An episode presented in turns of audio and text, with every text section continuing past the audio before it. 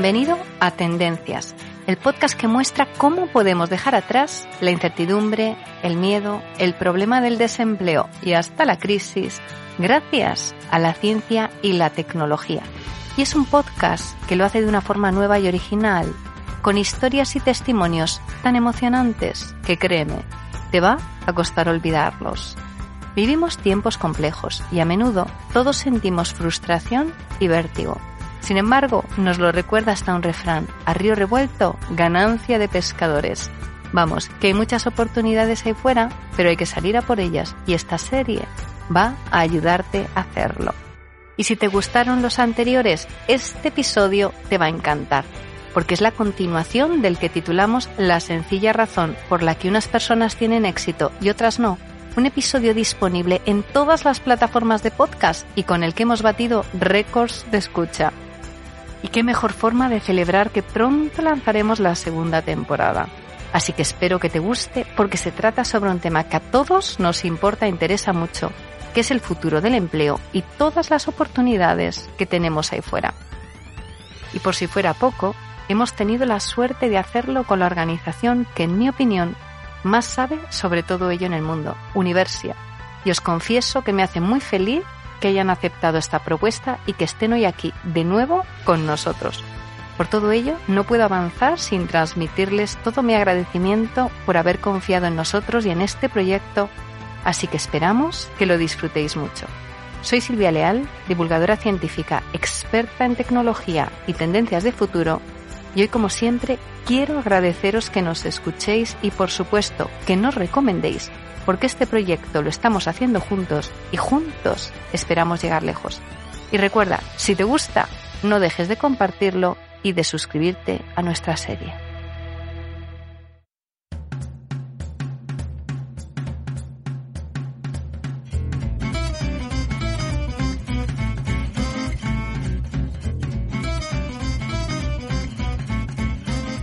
Hoy tan solo se conservan un 1% de los empleos que existían hace un siglo, que fue de los ascensoristas, de las lavanderas o del sereno.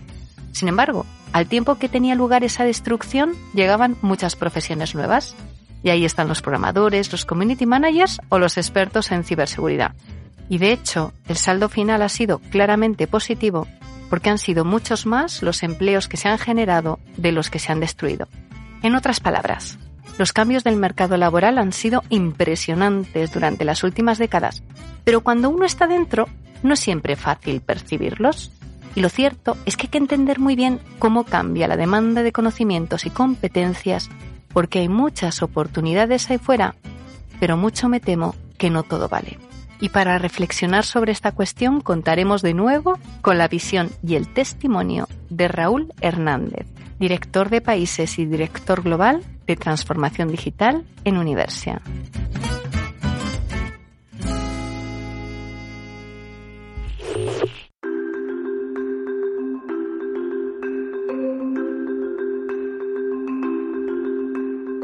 Hola Raúl, se habla mucho sobre la alta empleabilidad y sobre la capacidad de adaptar un perfil profesional a lo que se demanda en el mercado laboral. Sin embargo, ¿es algo aplicable a todo el mundo, Raúl? ¿Cómo podemos ser altamente empleables? Pues mira, Silvia, la respuesta rápida es prácticamente cualquiera. Pero la verdad es que no quiero parecer frívolo con esa respuesta ni hacer creer que es algo tan sencillo e inmediato. Puede conseguirlo desde una persona que acaba de terminar sus estudios universitarios y busca su primer empleo hasta una persona que, sea o no universitaria, quiere cambiar de empresa o quiere ascender o tener otra posición en su empresa.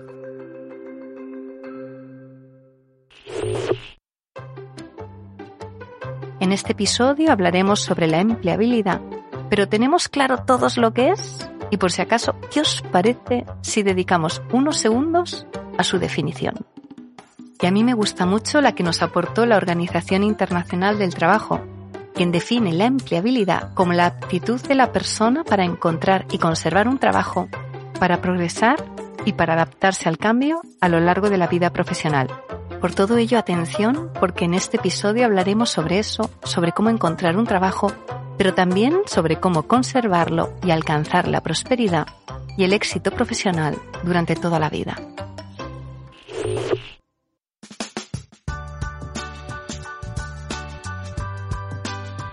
Raúl, entendido.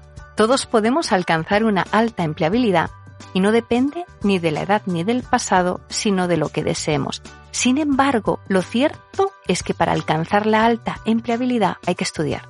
Así que supongamos que decidimos apostar por este camino. ¿Qué habría que estudiar para lograrlo? ¿Todos a programar? Pues mira, para lograrlo deberían darse varias condiciones. En primer lugar, diagnosticar. Esto es, conocer y asumir la posible diferencia entre las características de empleo que se busca y las características de uno mismo como aspirante a dicho empleo. No siempre es fácil hacer este ejercicio de realismo y en muchas ocasiones también de autocrítica. Un ejercicio de autocrítica. Y en segundo lugar, encontrar cómo cubrir ese gap y subsanar dicha diferencia. Aquí la respuesta es sin duda formación, formación y formación. O lo que es lo mismo, formación continua sea del tipo que sea. Pueden ser idiomas, pueden ser hard skills, pueden ser soft skills, y sea en el centro que sea, o en el formato que sea, presencial, digital o híbrido. Raúl, al escucharte me viene a la mente la importancia que ha ido asumiendo recientemente la formación especializada o de baja duración pero alto impacto. ¿Qué opinas sobre ella? ¿Estás de acuerdo en que en muchas ocasiones es una alternativa que no se tiene en cuenta lo suficiente? Y de que a menudo puede ser la clave para conseguir rápidamente esa empleabilidad? La respuesta rápida es sí, pero lo quiero matizar. Yo más que hablar de formación especializada, haría un más foco en formación actualizada ante la demanda real, porque puede haber formación muy especializada en un nicho concreto de empleo que puede tener poco recorrido en el medio y en el largo plazo. Tiene sentido, es importante estudiar y también hay que acertar con lo que se decide estudiar. Pero no siempre es suficiente. Digo esto porque los cambios en el entorno y las necesidades de empleo de las empresas son cada vez más rápidos y mayores, lo que obliga a estar en constante actualización. Evidentemente, cuanto mejor sea el punto de partida, mejor para el candidato. Raúl, y para quien nos esté escuchando y esté pensando ya en lanzarse a uno de estos programas, ¿qué tipo de formación especializada hay? ¿Qué recomiendas? Depende del objetivo, del perfil de cada uno y del punto de partida en el que te encuentres. Perfecto. Y si para explicarlo utilizamos algunos ejemplos, ¿qué le recomendarías, por ejemplo, a un licenciado en ADE? Si eres licenciado en ADE y quieres acceder a un puesto con componentes muy digitales, seguramente deberías optar por una formación específica en Digital Business en una escuela de negocios. ¿Y si estuviéramos hablando de un ingeniero? Si ya eres ingeniero con un perfil muy técnico y quieres acceder a un puesto con más perfil de management o de gestión, deberías hacer un programa enfocado de una escuela de negocios ¿Y si estuviéramos hablando de un perfil digital que quiere profundizar? Si necesitas verticalizar mucho tu formación en áreas como por ejemplo Big Data o inteligencia artificial, puedes hacerlo a través de algunos títulos propios y cortos de una universidad o también a través de plataformas de MOOCs o de escuelas de negocios digitales.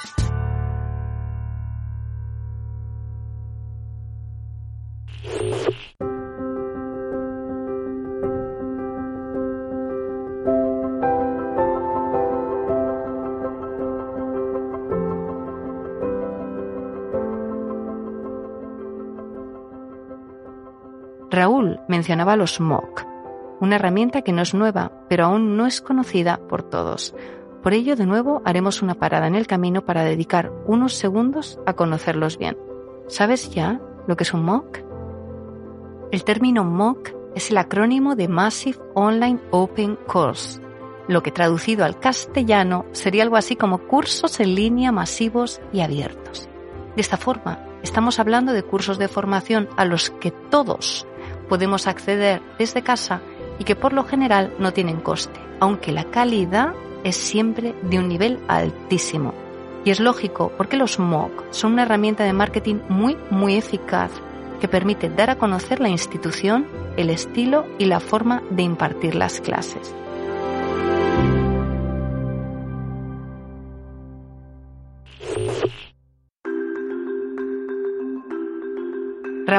Nos hablabas de los MOOC, una herramienta que personalmente me encanta, pero para terminar quisiera preguntarte, ¿qué recomendarías a quienes quieren acceder de forma rápida al mercado laboral? Por ejemplo, como programadores. Si quieres ser programador en 12 semanas, como decía antes, por ejemplo, de un lenguaje de programación específico partiendo de cero, probablemente no debas estudiar ingeniería informática, sino hacer simplemente un bootcamp,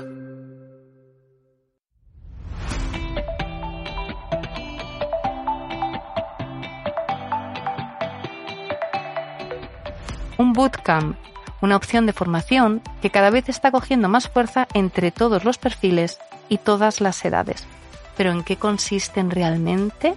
Preparamos a la gente para, para ir a la guerra, para ir a la batalla directamente, que es el, el trabajar desde el minuto uno. Y los resultados son muy buenos, ¿verdad?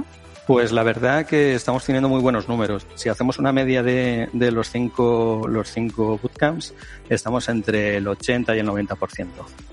Escuchábamos a Carlos Díaz, cofundador de The Bridge, una aceleradora de talento digital que utiliza la metodología Bootcamp.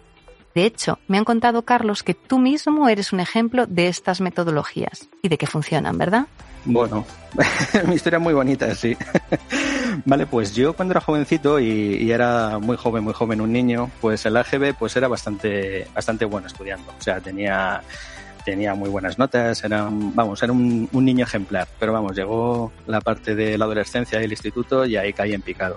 La verdad que, bueno, pues no tenía muchas ganas de, de estudiar, no tenía muchas ganas de, de todo lo que me enseñaban, no, realmente no, me interesaba bastante poco. Lo que te enseñaban te interesaba bastante poco. Pero sí es cierto que siempre me ha, interesado la tecnología, los ordenadores y demás. Entonces, pues después de tirarme muchos años en el instituto, ¿vale? Eh, hice un, un pequeño curso, ¿vale? De, de lo que es diseño de, de producto, diseño de producto y publicidad. ¿Y qué tal fue la experiencia? Porque empezaste con diseño, desde ahí te pasaste a la programación y no has parado. ¿Pero te mereció la pena?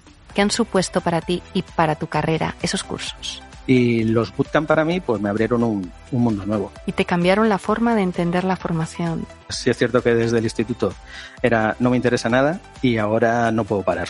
no puedo parar de estudiar, de aprender y de, de hacer cosas nuevas. Y para quien se vaya animando y quiera saber más sobre cómo funciona un bootcamp, ¿qué nos dirías?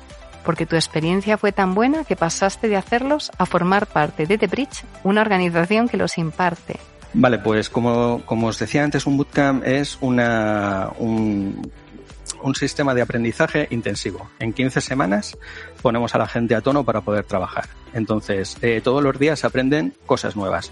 Todo lo que aprendes un lunes, el martes lo tienes que, lo tenemos que dar por sabido, porque lo vas a tener que utilizar y vas a tener que, que aprenderlo y llevarlo a cabo, porque todos los días son cosas nuevas, son intensivos, así que eso significa que no te dejamos en paz. Eh, yo siempre digo que a, todos nuestros alumnos que desde que entréis aquí eh, sois nuestros, eso es lo que, lo que digo, y que el foco eh, hay que ponerlo siempre en, en el bootcamp, porque realmente eh, esto te cambia la vida. O sea, un bootcamp al final, tú comienzas, da igual de dónde vengas, da igual cuál sea tu, tu expertise, que, que, la gente entra aquí y sale reformada. O sea, es un cambio total. ¿Y qué tipo de perfil, qué tipo de gente hace los bootcamps? Sé que hay uno, por ejemplo, que forma desarrolladores full stack, es decir, personas responsables de la creación y mantenimiento de una aplicación web. ¿Qué perfiles hay y cuál es el resultado de hacerlo? La gente es de, de todo tipo de perfil, eh, o sea, hay gente que viene pues de todo tipo de sector, o sea, desde la arquitectura hasta de un bar o cualquier otro, otro sector. Y salen en, en, el caso de Full Stack, por ejemplo, eh, por poner un ejemplo de los bootcamp, saben sabiendo programar y haciendo aplicaciones. Y es, es una cosa brutal. Es una cosa que, que yo cada vez que, que, los veo salir y veo lo que están haciendo, me emociono bastante, la verdad. Así que es, es un sistema en el que, en el que conseguimos, pues, eh, pues hacer un cambio de imagen total a la gente que entra. ¿Y cómo es posible que todos podamos aprender a hacer algo así? Yo siempre digo que la actitud es lo más importante. Entonces, si tú tienes una buena actitud, ya no solo a nivel tecnológico, a saber programar y demás, sino vas a poder conseguir lo que, lo que quieras. Sí es cierto que conlleva un sobreesfuerzo, pero eh, siempre para conseguir cualquier cosa necesitas esforzarte. Pero Carlos, ¿todo el mundo puede? ¿Todo el mundo puede? Bueno, eh, yo digo que si tienes buena actitud, eh, lo puedes conseguir. Otra cosa es que, bueno, en este caso, durante el, transcurso del bootcamp, pues la gente eh, piensa que no es capaz, piensa que, bueno, que tiene el, el, síndrome del impostor y demás. O sea, eso es, es, es normal que ocurra. pero cuando salen, eh, como te decía antes también, eh, es, fantástico verles lo, lo, que han sido capaces de conseguir. Y ellos se dan cuenta en ese momento. Y miran marcha atrás y dicen, claro, yo entré aquí sin saber nada y ahora soy capaz de crear una aplicación o, o, soy capaz de crear un dataset y sacar un montón de datos y poder tomar decisiones y demás. O sea que todo el mundo puede. Bueno, eh, volvemos a lo mismo. Con una buena actitud es todo posible. Nos hablas, Carlos, de la importancia de la actitud y de la formación y cada vez se habla más de la necesidad de formarnos a lo largo de toda la vida. ¿Qué piensas de esto? A muchos les da pereza. La formación continua eh, al final es estar trabajando y estar estudiando a la vez en, cuando ya consigues pues un trabajo, cuando ya eres más mayor y demás.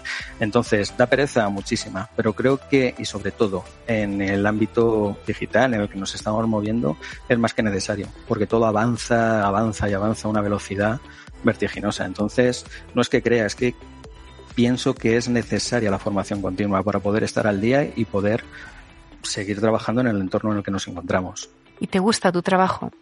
Me encanta mi trabajo la verdad que me encanta mi trabajo. Eh, ahora mismo aquí en The Bridge tengo la suerte y la oportunidad de, eh, bueno, soy el director de tecnología, pero tengo la suerte de poder estar en, todos los ámbitos. Aparte, pertenezco al comité de dirección y veo desde arriba hacia abajo todo lo que está pasando. Entonces, eh, tengo la, como digo, tengo la suerte de, de poder disfrutar día a día de los profesores, de los alumnos, de todo lo que ocurre, de, de cómo evoluciona este mundo y, y bueno, a ver, eh, va a sonar muy, muy mal, pero para mí esto no es un trabajo, es una diversión. Sí, a muchos les costará creerte.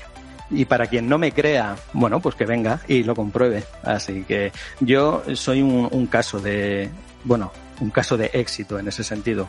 Yo he hecho ya dos bootcamp. Entonces, a mí desde, desde que hice el bootcamp, eh, la cabeza me ha cambiado. Me ha cambiado la manera de estructurarla y me ha cambiado la manera de pensar.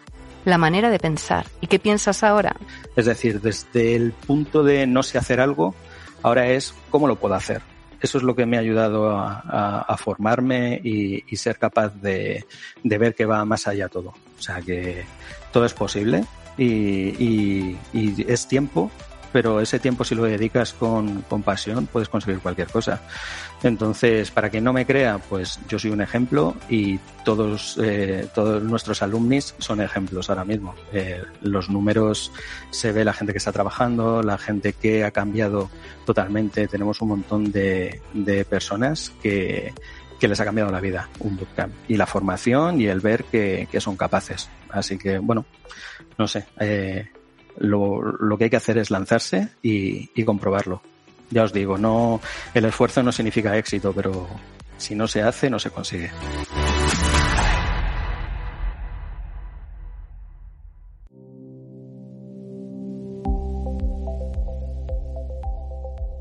Carlos compartía en primera persona lo que es posible conseguir siguiendo un camino como este. Pero como él mismo decía, sé que a muchos podría costarles creerle, y por ello llega el momento de conocer a Antonio Navarro, quien también tiene una curiosa historia que os va a encantar. Antonio, ¿tú qué estudiaste? Bueno, yo estudié eh, ciencias ambientales. Ciencias ambientales. Básicamente es cómo debería el ser humano eh, relacionarse con el medio ambiente para que manteniendo nuestro nivel de vida podamos hacer las cosas de la forma más correcta posible. Y eso es lo que hice. ¿Y te dedicas a ello? Porque es algo que nos hace mucha falta.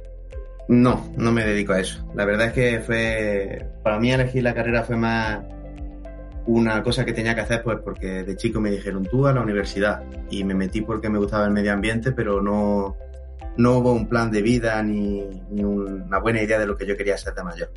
De forma que estudias una carrera porque es lo que se esperaba de ti. ¿Y qué pasó después?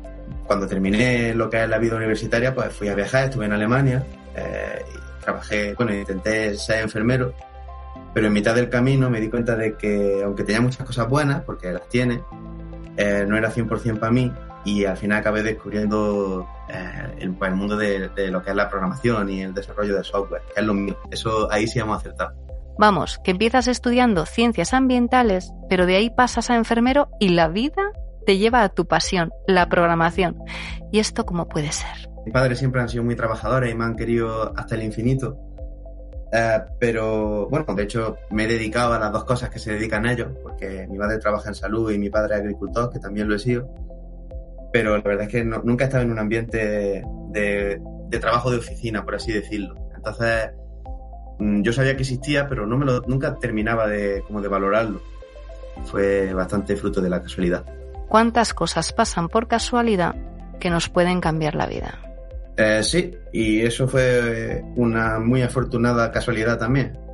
Eh, todo empezó, o sea, mi historia, mi historia cuando las cosas empezaron a, a encauzarse, empezó con un busca, pero no uno mío, uno que hizo un, un, amigo. Y entonces, pues, él muy emocionado nos contó a mí y a otro amigo más lo que es la programación, lo que estaba haciendo. A mí me interesó y me puse a estudiar por mi cuenta. Eh, estudié muchísimo por mi cuenta de forma autodidacta hasta que al final, el, el, desenlace final fue que me metí en, en, una beca. Me metí un poco, no sé, porque me llegó un correo, me pareció interesante y me puse un, a echar un vistazo y vi que había una beca mm, de un curso introductorio de Java que a los mejores, a los 25 mejores le iban a dar un bootcamp. Lo eché, seguí el proceso y, y al final lo conseguí. Y la verdad es que eso fue el salto. Ese bootcamp es lo que me ha terminado de cambiar la vida, la verdad. ¿Te ha terminado de cambiar la vida? porque fuiste seleccionado para hacer una de las becas Santander Tech Coding Academy Ironhack y hoy eres ingeniero de software, casi nada. ¿Y te gusta tu trabajo? Eh, sí, sí, me, me, gusta mucho. Hay más de un día que, que le temo porque es, es, difícil y es muy desafiante, pero, tam, pero también es muy estimulante y, y además creo que lo que hacemos es útil y, bueno, y el tiempo pasa muy rápido porque es muy entretenido y no sé, me gusta mucho. Es un desafío diario que está muy bien. ¿Y qué lección crees que habría que sacar de tu historia?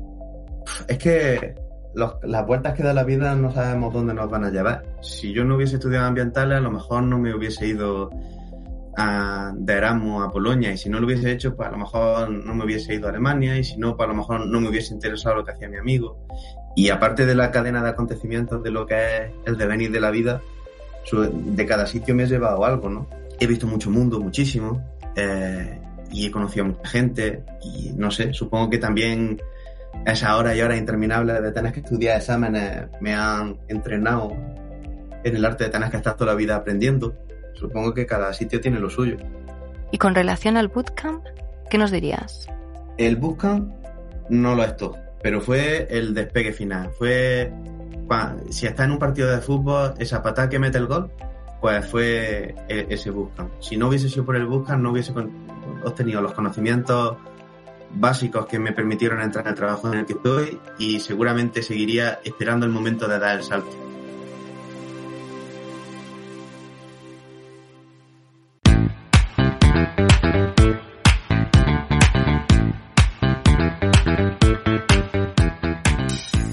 definitiva, hay que formarse. No obstante, lo cierto es que por lo general la formación tiene un coste. ¿Y cómo asumirlo?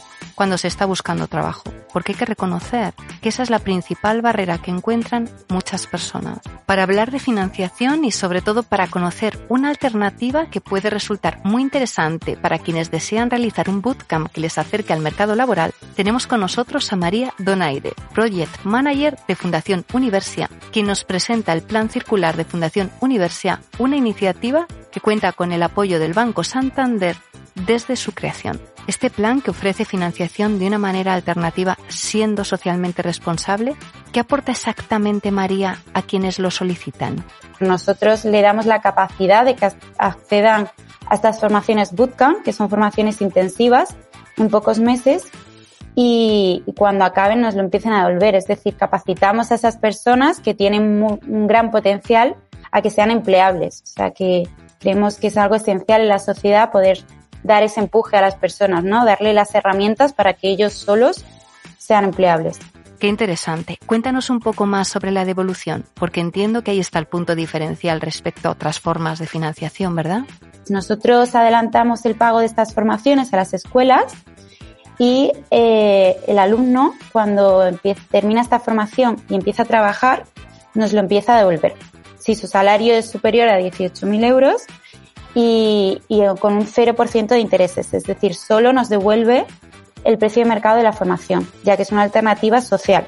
¿Y por qué se llama plan circular? Se llama plan circular porque esta, esta cuantía que nos devuelven esos alumnos va directamente a otro alumno que, que solicita plan circular. El éxito de quienes consiguen un empleo supone que nuevos postulantes se podrán beneficiar de este plan y seguro que a muchos de nuestros oyentes le estará trayendo eso que nos estás contando. Así que cuéntanos, ¿qué debería hacer alguien que desea formar parte de este plan circular? ¿Cómo puede acceder? Eh, es muy fácil a través de, la página de Fundación Universia.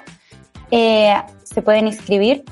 Eh, si ponen plan circular Fundación Universidad en Google, simplemente te sale la primera búsqueda y pues eh, ahí dentro se puede solicitar el plan con un formulario bastante rápido y además ahí en nuestra página está toda la información disponible. Además tenemos el buzón plan-circular universidad.net que nos pueden escribir cualquier duda que tengan los solicitantes. Pues muchísimas gracias María. Sin duda una iniciativa muy valiosa en momentos como estos con tantas oportunidades por delante. Para nosotros es es una alegría, ¿no? Poder ser la palanca de este cambio, ¿no? A través de, un poquito ayudar a estas personas a, a dar un salto.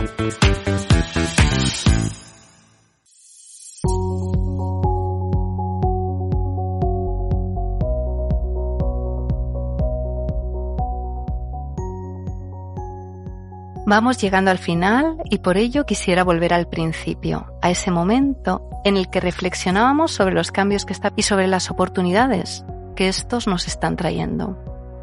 Porque como me gustaría subrayar de las historias que hemos estado escuchando en este episodio, vivimos un momento de muchas oportunidades, pero hay que salir a por ellas y hay que saber cómo hacerlo, ¿verdad, Raúl? De hecho, ¿crees que la sociedad ha entendido ya esto? La necesidad de formarnos para que llegue y se mantenga la prosperidad y el progreso. Pues mira, Silvia, pienso que la sociedad ve la necesidad, pero no siempre se conocen las alternativas para resolverla y cuando se conocen no siempre se sabe elegir entre ellas. Ante esta situación, nosotros en Universia, como parte de la misión que tenemos de contribuir al progreso de las personas, mostramos a todos un espacio donde se muestran estas alternativas y posibles criterios de decisión. Y para terminar, Raúl, en pocas palabras, ¿cuál es la clave para que cada uno de nosotros consiga la alta empleabilidad? Y sobre todo, la clave para hacerlo de forma rápida y eficaz. Hoy en día hay un auténtico boom de formación corta procedente de las universidades, de escuelas de negocios, de bootcamps, de plataformas de MOOCs e incluso ya hay simuladores de soft skills. Lo que está claro es que ante cambios muy rápidos y cada vez más frecuentes del tipo de demanda, hay que ser también muy rápido proporcionando alternativas de respuesta. La respuesta general es formación continua. Gracias Raúl. La formación continua como clave de la prosperidad. Comparto tu forma de pensar y espero que quienes nos están escuchando se apunten a esta tendencia como forma de vivir y de alcanzar la prosperidad, porque como habéis podido comprobar, funciona. Gracias Raúl, gracias Universia y gracias Banco Santander con las becas Santander. Y por supuesto, muchísimas gracias a todas las personas que nos han acompañado en este episodio. Carlos, Antonio, María, muchas gracias y hasta pronto.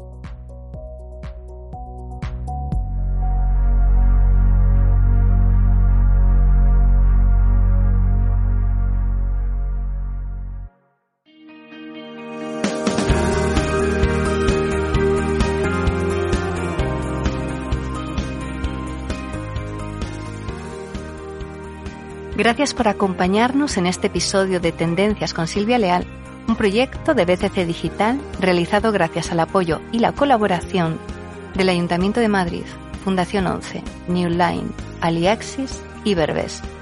Un episodio que ha contado con el apoyo especial de Universia, el gran referente en estos temas, y por ello les quiero transmitir de nuevo toda mi admiración y agradecimiento. Y si te ha gustado, no dudes en recomendarlo y cuéntaselo a todos tus amigos.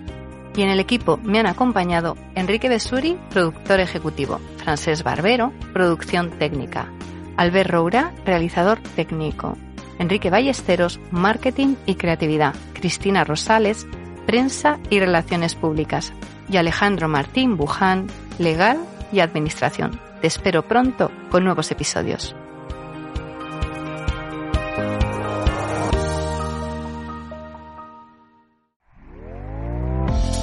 Está gustando lo que escuchas?